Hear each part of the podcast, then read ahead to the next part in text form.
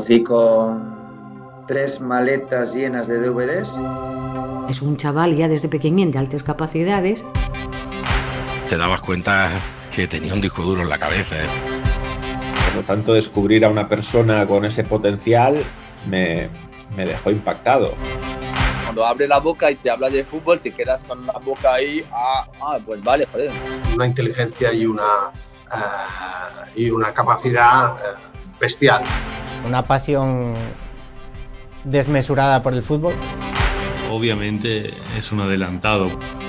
En una conversación de 15 minutos, pues no dudé en contratarlo, vamos, porque tenía algo especial. Todo aquel que se quiera comparar es que está cometiendo un grave error porque, porque Pablo hay uno. Monsieur le Président, la historia de Pablo Longoria.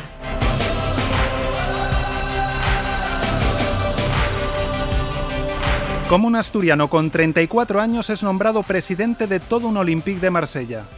¿Cómo llega alguien siendo aún más joven a ser director deportivo del Valencia? Y antes de cumplir los 30 jefe de jugadores de la Juventus de Turín, me llamo Pablo Gómez y conocí a Pablo Longoria antes de que firmara por ningún club. Ahora, años después, he dedicado meses a conocer el secreto de su éxito. A lo largo de cuatro episodios recorrerás junto a mí su trayectoria para entender así su meteórico ascenso pero también su vida para conocer a la persona que hay detrás. El Pablo que me recibió en su despacho presidencial en Marsella. Yo creo que no puede ser presidente del Olympique de Marsella sin tener, sin tener pasión. Sobre todo porque es el club más pasional de Europa. Y es un club, viviendo aquí en la ciudad, que estás obligado a amarlo. Amar a un club significa que en cada partido te juegas la vida. También acudía a su entorno más cercano, su madre Begoña y su mejor amigo de la infancia, Pedro Iriondo, quien ahora es compañero en el Olympique, al igual que Javier Ribalta, una figura clave para Pablo. Ellos y otros nombres destacados en el fútbol me han ayudado a ir encajando todas las piezas del puzzle, entre ellos Mateo Alemán, Marcelino García Toral o el periodista Axel Torres. ¿Quieres conocer su historia? ¿La del niño tan obsesionado por las ligas extranjeras que pidió tener en casa antenas parabólicas? La del estudiante que abandonó primero de Derecho porque un dossier le abrió las puertas de una agencia de representación, la del veinteañero que asesoró a un entrenador de primera división, fichó por el Recreativo de Huelva y cumplió un sueño haciendo carrera en el calcio italiano, comenzamos.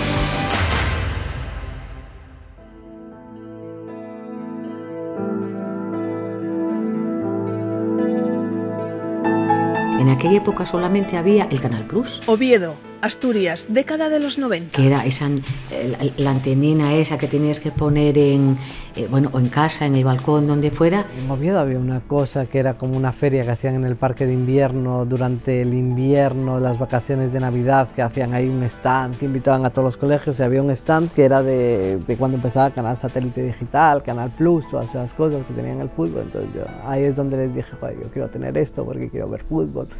Tendría 7, 8 años. Saludos y muy buenas tardes desde el estadio del Molinón. Episodio 1. Infancia, antenas y cintas de vídeo. Y entonces fue abonarnos a Canal Plus, ya siendo él pequeño, pues tendría, pues qué sé yo, 10 eh, eh, añenos así, y, y bueno, por ahí captaba algún que otro partido. Son Pablo Longoria y su madre Begoña. Comparten conmigo los detalles de un episodio clave, posiblemente el punto de inflexión en la carrera profesional del actual presidente del Olympique de Marsella, único club francés por ahora con el título de la Liga de Campeones en su palmarés. En una casa unifamiliar y tal pusimos una antena, una parabólica. Era una putada porque la pared no admitía parabólicas de más de, de más de X metros por el, por el propio peso, entonces se me quedaba un poco corta cada vez que hacía viento y llovía. En la década de 1990, Pablo vivía con sus padres en una casa individual en Las Segadas, una pequeña localidad ubicada a 5 kilómetros y medio de Oviedo y conectada por tren a la capital asturiana. En aquella vivienda, la familia instaló una primera antena parabólica. Al niño de la casa comenzaba a resultarle insuficiente tener únicamente Canal Plus. Necesitaba acceder a más partidos que los que ofrecía la cadena de pago que había revolucionado las retransmisiones de televisión en España en aquellos años. Tuvo acceso a ver efectivamente el fútbol internacional, que es lo que le apasionaba. Con el paso del tiempo, tampoco aquella primera antena iba a satisfacer los deseos que tenía el hijo único de la familia de seguir todas las ligas y jugadores extranjeros posibles. Con 12 años que ya se me quedaba corto eso y ya querías ver todos los partidos de todo el mundo y con 12, con 12 13 años ya, te, ya empezaba con antenas de motor y todas esas cosas. Yo pienso que Pablo fue un avanzado siempre, ¿verdad? Eh, de, de, su época, porque era el tener, quería ten, tener más conocimiento del que podía tener una persona. Un poco adelantado el tiempo, eso ya te, ya te digo, y luego es, es que es muy inteligente. Pero mucho. Obviamente es un adelantado porque él, por lo que yo sé, tenía parabólicas en la terraza con no sé cuántos años eh, debía tener. Eh, quiero decir que obvio que eso eh, es un adelanto y, y, viene producido por una pasión extrema. Quienes reafirman las palabras de Begoña son Marcelino García Toral, entrenador con amplia trayectoria, y Javier Ribalta, actual director deportivo del Olympique de Marsella. Y es que tanto se adelantó Pablo con aquellas antenas motorizadas que, pasado un tiempo, el periodista Axel Torres sintió la necesidad de hacerse con una tras visitarlo en Oviedo y conocer las suyas. Yo me di cuenta de que me quedaba atrás si no tenía parabólicas motorizadas y me, me puse también una parabólica motorizada en casa. Nunca llegué a tener cuatro, tuve una, una motorizada y, y ya, pero, pero sí, sí, recuerdo, recuerdo que, que, que pensé que si no tenías una motorizada estabas perdido en ese momento.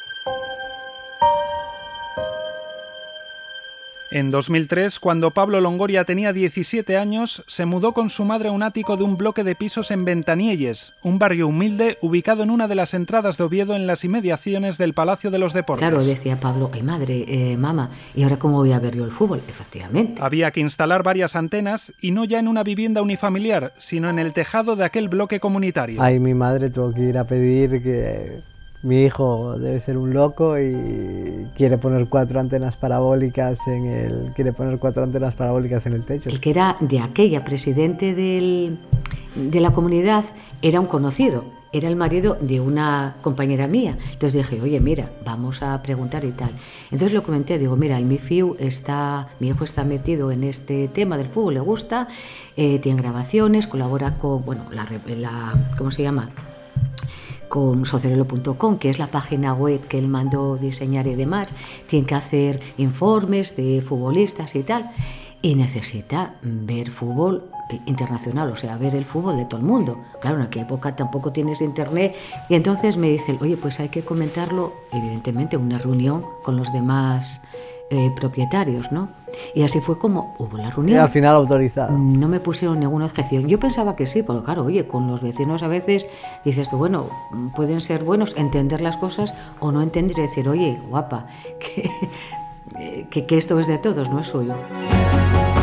Con el visto bueno del resto de propietarios, las antenas se fueron multiplicando. Y cuatro parabólicas realmente tampoco te ocupaba. Y sin problema de espacio, como me comenta Begoña, hasta cuatro llegaron a convivir en aquella terraza. Es que esa casa es un poco, ese, ese bloque y tal, tenía lo que son la, las antenas, lo que es la antena de la comunidad, es como un pequeño, una pequeña terraza y ahí vas poniendo las, las antenas. La cuarta antena llegó de la mano de Eugenio Botas cuando Pablo entró a trabajar para la agencia de este representante asturiano de futbolistas. Siempre que queríamos algo lo tenía. En ese sentido estuvimos un poco adelantados eh, en esa época. Dos de las cuatro antenas siguen instaladas actualmente en esa terraza. Sin ellas, el destino de Pablo Longoria posiblemente no hubiese sido el mismo, porque le permitieron ver y grabar infinidad de partidos de todos los rincones del planeta. Así, almacenó una biblioteca al alcance de muy pocos en aquellos años y pudo realizar unos informes escritos que le abrieron las puertas del fútbol profesional.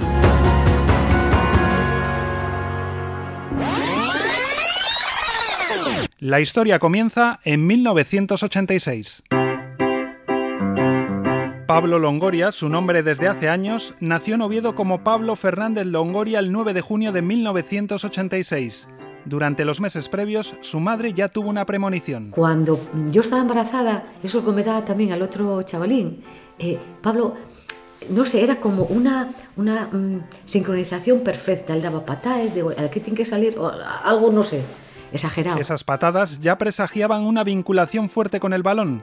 Begoña me enseña con orgullo la primera instantánea de su hijo con una equipación de fútbol. Tenía dos años y puso un traje de la selección brasileña con una pelota que era de baloncesto, ¿vale? Y era más grande la pelota que el guaje. Y ahí, desde ahí, siempre, siempre, siempre, eh, en la pelota, la pelota, el balón, el balón. El fútbol ya no dejó de acompañar en el día a día a aquel niño que se enganchó a los dibujos animados de Oliver y Benji y también empezó a hacer colecciones de álbumes de fútbol que había en aquella época, Panini, me parece que también se llamaba, que los debe tener alguno por casa. Era afición no solamente de la Liga Española, sino también, no sé por qué, de Liga Internacional. Ya con 5 o 6 años. Me atraía muchísimo la liga italiana. ¿eh? Yo cuando yo coleccionaba cromos de pequeño de, de la liga italiana. y- Era, era una pasión, era una pasión. apuntaba ya ese interés inusual por los jugadores extranjeros y en una época sin internet se las tenía que ingeniar para buscar información. Recurría a la enciclopedia en carta, cuyos discos estaban presentes en los ordenadores de muchas casas de la época. También compraba periódicos deportivos y revistas especializadas, ya fuera de España como Don Balón o de fuera como France Fútbol o Guerín Esportivo.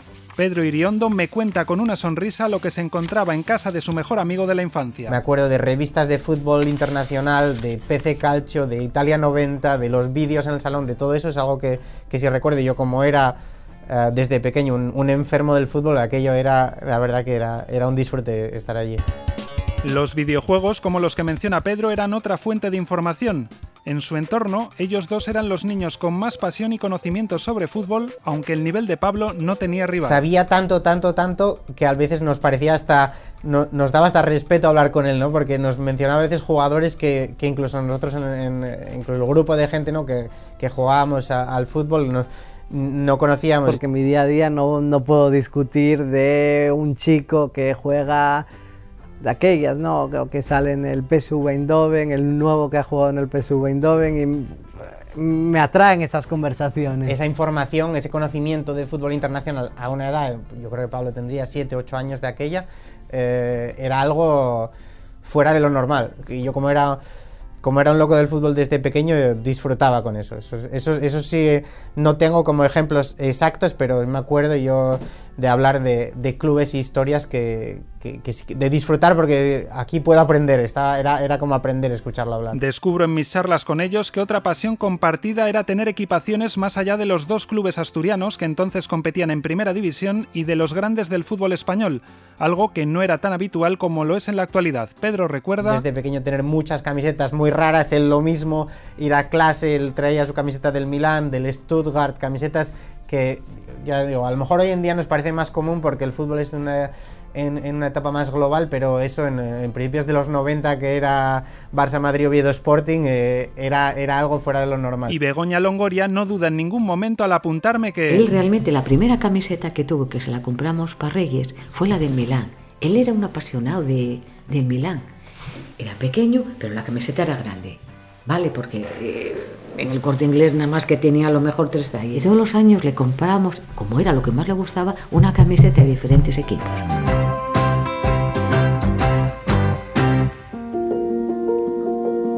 Pablo Longoria me confiesa que no estudiaba a diario y que no se le daban bien los idiomas. Esto segundo es algo que me sorprende y sobre lo que ahondaré en próximos episodios. No obstante, me añade que él acababa obteniendo buenos resultados académicos gracias a una poderosa razón que le motivaba. Yo gestionaba bien, no era alguien que me gustaba aplicarme en el día a día, al contrario, me, gus- me gusta disfrutar de la vida y de los momentos, pero en el momento de llegar a dar resultados siempre me aplicaba porque para mí siempre era una señal de respeto hacia mis, hacia mis padres y era una cuestión para que no, pa- no me lo tomaba para mí, sino que era una cuestión para que mi madre sobre todo se pudiese sentir orgullosa. Desde pequeño, Pablo demostró ser muy inteligente. Compruebo que el entrenador Marcelino García Toral enseguida se dio cuenta de ello. Yo creo que pudo haber sido estudiado cualquier carrera, cualquiera, eh, y pues él fue un, digamos así, coloquialmente, un friki del fútbol y aprovechó, aprovechó bueno, apoyó todo su talento en lo que era su pasión. Escuchando estas palabras de Marcelino, me acuerdo de una reflexión similar que compartió conmigo la madre de Pablo. Es un chaval ya desde pequeñín de altas capacidades, ¿eh? y, y su pasión lo, lo, lo, después su trabajo y tal lo fomentó en el fútbol. Pero quiero decirte que ya desde pequeñín era afición salir de, del colegio, si había algún partido, ver partidos y leer, leer, leer, leer. Para poder ver todos esos partidos, ya os he contado que primero llegó al hogar familiar el Canal Plus y posteriormente las diferentes antenas. Así fue teniendo acceso a tantos partidos que no había pantallas suficientes en casa para poder seguirlos todos. Estaba en, el, en las dos televisiones una en la habitación de él con el ordenador y, y en la tele del, del, comedor. A veces se veían, generalmente eran dos y, y, el, y el ordenador. A veces era la grande y el ordenador y dejaba una, por lo menos para que viéramos algo. Pero quiero decirte que sí, sí, sí, era fútbol, fútbol, sí. Sobre todo porque no quería perderme un partido, entonces yo grababa. Él no solamente veía fútbol, sino que tenía que estar grabando constantemente. Programando y mucho tiempo yo estaba presente. Y entonces era mm, ver fútbol y fútbol y fútbol y, y, y, grabar, grabar y grabar. De esta manera, además, almacenaba los partidos y se iba construyendo una videoteca al alcance de muy pocos en aquella época. Al principio eran grabadores de cintas VHS, llegando a tener hasta cinco vídeos de esos funcionando constantemente en un salón que aún visualiza a día de hoy Pedro Iriondo. Me acuerdo de un salón de un salón lleno de vídeos, de vídeos eso sí que recuerdo. La parte de antena yo no, sinceramente me imagino que eso era algo que él haya hecho con, uh, con su familia y cuando yo llegaba ya estaba todo instalado y, y, esa era una parte que yo no viví como tal. Todo ello conllevaba un gasto elevado y por tanto un sacrificio económico familiar. Una madre, unos padres siempre se quitan de ellos para dárselo a los hijos. Es que ha sido así. Dice, bueno, pues efectivamente si tú necesites un aparato mmm, para grabar, si tú necesites pues ese viaje, ¿vale? A Gotemburgo, bueno, pues oye, efectivamente, adelante. Más adelante hablaremos, por cierto, de ese viaje. Ya habrá, ¿me entiendes? Pides un, un préstamo o cualquier cocina, utilices lo que sea y tal, pero hay que hacerlo. Hay que hacerlo porque si es tu futuro y es lo que quieres, hay que hacerlo. Hay que hacerlo. Al coste de las antenas y los vídeos había que sumar otro importante y constante, las cintas que le compraba su madre cada dos o tres días. Habitualmente eran cinco o seis, pero a veces eran unas cuantas más, algo que llamaba la atención del dependiente que se las vendía. Me acuerdo de coger el tren del pueblo y tal, y quedaba cinco minutos de Oviedo, de ir al corte inglés y coger a lo mejor diez. Y ya me conocía hasta el paisano. Me decía, ¿Cuántos va a grabar? En la actualidad, después de deshacerse de unas 2.000 cintas VHS, apenas conservan unas pocas en el piso familiar. Y es que los avances de la tecnología le facilitaron a Pablo las tareas de grabación. Cuando ya se pasó a que podías grabar directamente sobre DVDs, ya pasé a DVDs. Estos discos ocupaban menos espacio que las cintas y permitían también un mayor almacenamiento.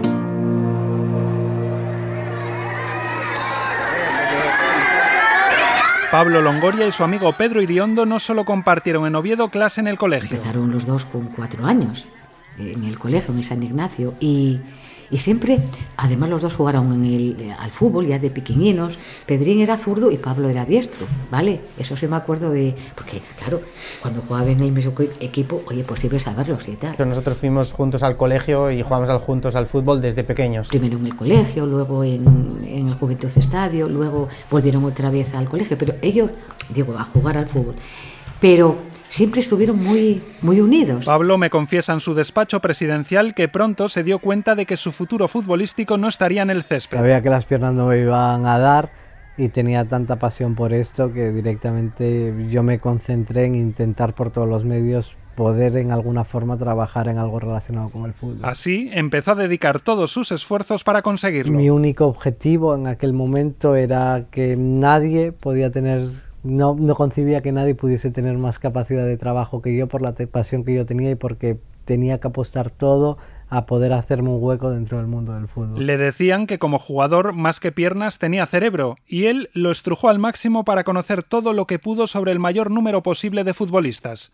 Esa pasión incluso hacía aflorar una personalidad desconocida. Era muy tímido, ¿eh? porque Pablo siempre de pequeño muy tímido y tal, pero oye, parece que cuando hablaba de fútbol como que se transformaba, era otra persona. Entonces, bueno, todo el mundo quedaba alucinado, ¿no? De, tú hablas con, hablabas con un futbolista y te decía, bueno, ¿y este chavalita? Se refiere su madre a... Cuando tenía eso, 14 años o por ahí, mmm, o 13, yo me acuerdo de ir con él hasta la... ¿Cómo se llama? El Hotel de Reconquista en Oviedo, que ahí era donde paraban todos. Estaba el Oviedo en primera división, entonces claro, venían a jugar y tal, y era una pasión por ver a todos los futbolistas. Y sobre todo si eran extranjeros, mucho mejor. No digas por qué. A aquellos jugadores les sorprendía con detalles sobre ellos mismos casi desconocidos para los propios protagonistas. Pero se conocía vida y milagros de cada uno. Es que era como una, una enciclopedia andante eh, del fútbol. Yo es que estaba alucinada. Y si quien pasaba por delante era un presidente, un entrenador o un director deportivo, Pablo se atrevía incluso a sugerirles algún joven talento por el que debían apostar. Un ámbito, el de la detección del talento precoz, en el que se había especializado. Con 14, 13, 14 años ya me encanta ver todos los campeonatos de jóvenes y ya es una pasión natural de ver los próximos jugadores que, que van a llegar en cada una de las ligas, en cada uno de los países y eso para mí fue una pasión que ese era mi fuerza y mi motor. Poco después, Pablo empezó a escribir a clubes europeos. En esas cartas analizaba esos equipos y se atrevía a recomendarles algunos posibles fichajes. Se puso feliz cuando recibió respuesta desde el Olympiacos, el PSV Eindhoven, el Bayer Leverkusen o el Newcastle. El club inglés fue el que más implicó. Le envió el documento estándar que redactaban sus ojeadores acompañado de consejos prácticos para elaborarlo y el club alemán incluso le pidió vídeos sobre uno de los jugadores que le había recomendado, una demanda sencilla para alguien que llevaba años trabajando con antenas y grabadores. Y sobre todo eso es lo que me permitía tener una hemeroteca que cada vez que a un equipo, en la época que no existía Y Scout y toda esta tecnología que tienes a día de hoy, claro, yo tenía de todos los jugadores al menos 3-4 vídeos para analizarlo. Esa obsesión por los jóvenes talentos le empujó a imitar una práctica habitual de una de las revistas especializadas que nunca faltaba en su casa. Yo me basaba en la revista Soccer, que todos los años hacía una publicación de las 100 mejores promesas. Entonces yo me hacía mi propia lista de las 100 mejores promesas un poco cada, cada año. ¿no? Precisamente una de sus listas le abrió las puertas del fútbol profesional, su sueño desde niño. Pablo tenía 18 años cuando una mañana decidió acudir con un dossier extenso de futbolistas y su currículum a la oficina que tiene en Oviedo el representante de futbolistas Eugenio Botas. Creo que puede ser interesante para un agente, alguien como yo, que pueda tener información. Y yo quería realmente trabajar en el mundo del fútbol. Entonces yo fui a ver a Eugenio. Se presentó un día en nuestro despacho. Yo no estaba. Mala suerte. Y él habló con una persona, con Silva. Se lo dejé a José Manuel Silva que le, adoro, que fue delegado muchos años de, en el Oviedo y demás. Y me presenté y dije, bueno, mi única intención es, quiero dejarte esto. Le dejó un, un, una pequeña, un pequeño dossier con un libro y un currículum. Era un dossier con, con, con, vamos, con los 100 jugadores. De las nuevas promesas del fútbol mundial o algo así era el, el, título. Y con eso y, un, y una planificación de, del Oviedo y lo que podía hacer y, y, y, jugadores que tenía, bueno, eran cientos, o sea, quiero decirte, porque como estaba viendo constantemente fútbol, tenía pues fiches eh, de apuntes y demás, y luego lo sacaba en el ordenador, lo imprimía y demás, dice él, voy con esto, a ver qué me dice. Era un informe bastante, bastante, bueno, bastante extenso, estaba bien, estaba bien. Silva me dijo no me acuerdo sus palabras, pero como, oye, prácticamente te ha traído un imberbe este, este libro, ¿no? Un, prácticamente, pues eso, era un chaval completamente, un, un, niño. Lo leí un poco por encima y dije, bueno, creo que es interesante, vamos a ver quién es este chico. Le dije, oye, llámalo para que mañana podamos tomar un café. En una cafetería de Oviedo, justo al lado de la calle Uría. Recuerdo que Eugenio me llamó por teléfono a los dos días y nos vimos después de una semana. Quería entrar en el mundo del fútbol con alguien que más o menos ya estuviese relacionado y este tipo de cosas. Lo que está claro es que algo tenía, porque en una conversación de 15 minutos pues no dudé en contratarlo, vamos, porque tenía algo especial. No, en, ese momento no sabía qué nivel, pero estaba claro que tenía algo que, que, que, me despertó mi curiosidad y sobre todo algo que en el fútbol en ese momento pues pues no se trabajaba o no se llevaba, o yo no lo había visto, vamos, por lo menos. Allí yo le dije, nosotros para vender jugadores o hacer intermediación, un mundo donde no existía, vuelvo a decir, no tanto de tanto de la posibilidad de hacer eh, como a día de hoy, que tú puedes buscar información sobre todos los jugadores en internet. Eh, dije, en ese momento nosotros tenemos que hacer algo y nosotros tenemos que todos los jugadores que podemos ofrecer, al menos verlos, tenerlos, analizar los partidos y luego, y luego intentar de alguna forma comercializarlos. Solo te puedo decir una cosa, que nosotros en el despacho gastábamos una fortuna en DVDs, o sea, que decir que y eran todos para, para Pablo, para que grabase los partidos. y en teoría los veía todos, o sea que no sé cómo tenía tiempo, pero, pero era así, o sea que sí es verdad que, que, que tenía una y tiene una capacidad de trabajo, yo creo que, que destacable. Yo creo que Eugenio tiene tan buen sentido para los negocios que él lo entendió, yo creo que no hubo ni que convencerle, que él lo entendió inmediatamente que había que, que había que ir en esa dirección porque es una dirección que te permitía hacer cosas que los demás no hacían en la época. Bueno, ahora se habla mucho del Big Data, de todo esto y tal. Yo creo que eso lo tuvimos nosotros hace muchos años ya. O sea que estamos hablando de, pues, de hace más de 15 años, ¿no? Y yo creo que, que en ese momento sí manejábamos mucha información. O sea, nos dio un pequeño salto, un pequeño salto. La agencia de botas no solo trabajaba en la representación de futbolistas, también ofrecía otros servicios a los clubes a través de una empresa de externalización de scouting. Ahí encajaba perfectamente el perfil de Pablo y sus métodos avanzados de trabajo. La grabación compulsiva de partidos o el uso del Big Data aportaban un valor extra a sus análisis.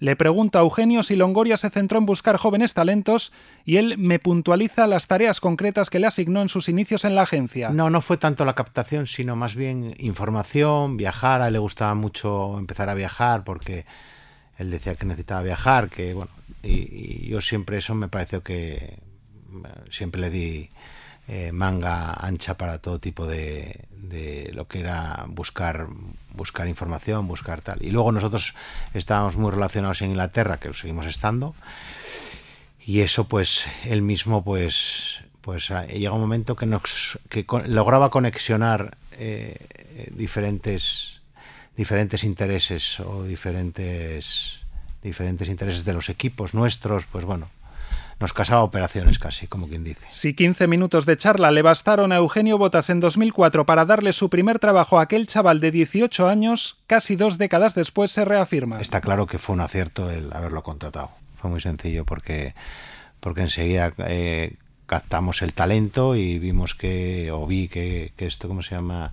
Que nos podría ayudar en muchas, en muchas partes de, de la oficina y efectivamente, porque manejaba una cantidad de información eh, su, memoria prodigiosa, eh, dominaba varios idiomas que con el tiempo ha, pues, pues, ha mejorado, por supuesto, y ha dominado otros. Pablo Longoria sigue muy agradecido al representante asturiano por ser la primera persona que apostó por él. Eugenio, por su parte, se siente orgulloso de verlo en la élite del fútbol europeo y cree que un profesional con ese talento hubiese triunfado de todos modos sin su apoyo. La gente con, con ese potencial llega siempre yo creo que Pablo no tiene techo en ese sentido. Es, una persona con, mucha capacidad y al final, pues, pues bueno, eh, logra lo que se propone, o casi todo. Orgullosos de ese pequeño, eh, esa aportación, ese pequeño granito de arena eh, en esa carrera. En el segundo episodio os contaré los primeros trabajos de Pablo Longoria con clubes, el inicio de su vínculo con el entrenador Marcelino García Toral o detalles de su primer gran fichaje. Monsieur le Président, la historia de Pablo Longoria. Una producción de la agencia EFE en exclusiva para Podium Podcast.